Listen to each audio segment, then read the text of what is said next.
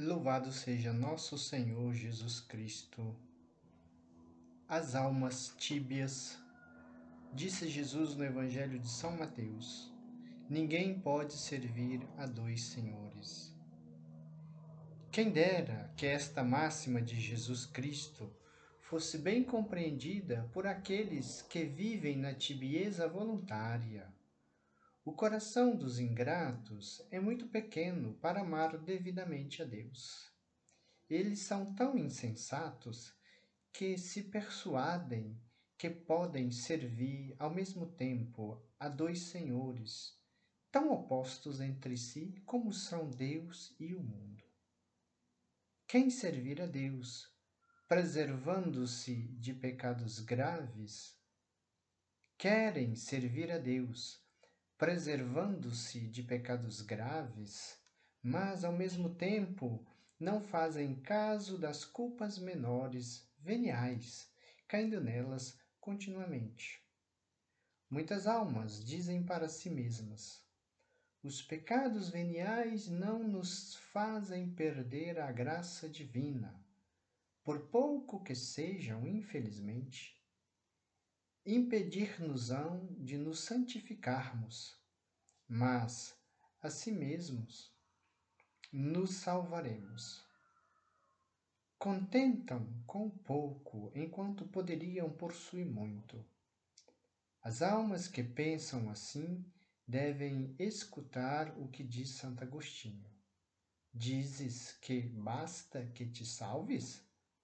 Sabe, porém, que a partir do momento que dissestes basta, começou a tua perdição, pois a alma nunca fica no lugar onde caiu, mas vai sempre abismando mais e mais. É natural que o hábito dos pecados leves incline a alma aos pecados mais graves. Portanto, lute para vencer até mesmo os pecados mais leves. Confesse-os. Pecados leves, mas repetidos, geram um incômodo na saúde corporal e espiritual e acabam por fazer a pessoa cair numa enfermidade que a leva ao túmulo. Aqui está a compreensão desta palavra de Jesus. Ninguém pode servir a dois senhores. Porque muitas almas vivem tristes sobre a terra? Porque, se por um lado estão privadas dos prazeres do mundo, por outro, não podem saborear as consolações espirituais. Santa Teresa d'Ávila dizia com razão: do pecado deliberado, por pequeno que seja, livra-me, Deus.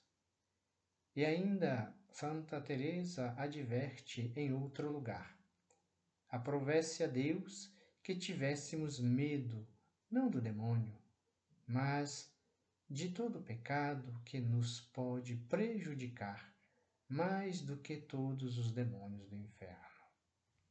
Oremos. Meu amabilíssimo Jesus, eu sou uma daquelas almas tíbias que, de encontro ao vosso ensino, tive a pretensão de servir a dois senhores inteiramente opostos, como sois vós e o mundo.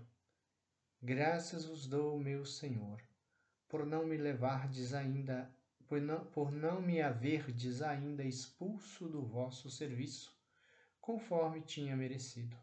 Em vez disso, fazeis-me ouvir a vossa voz, que me convida ao vosso amor. Meu filho, dai-me o teu coração.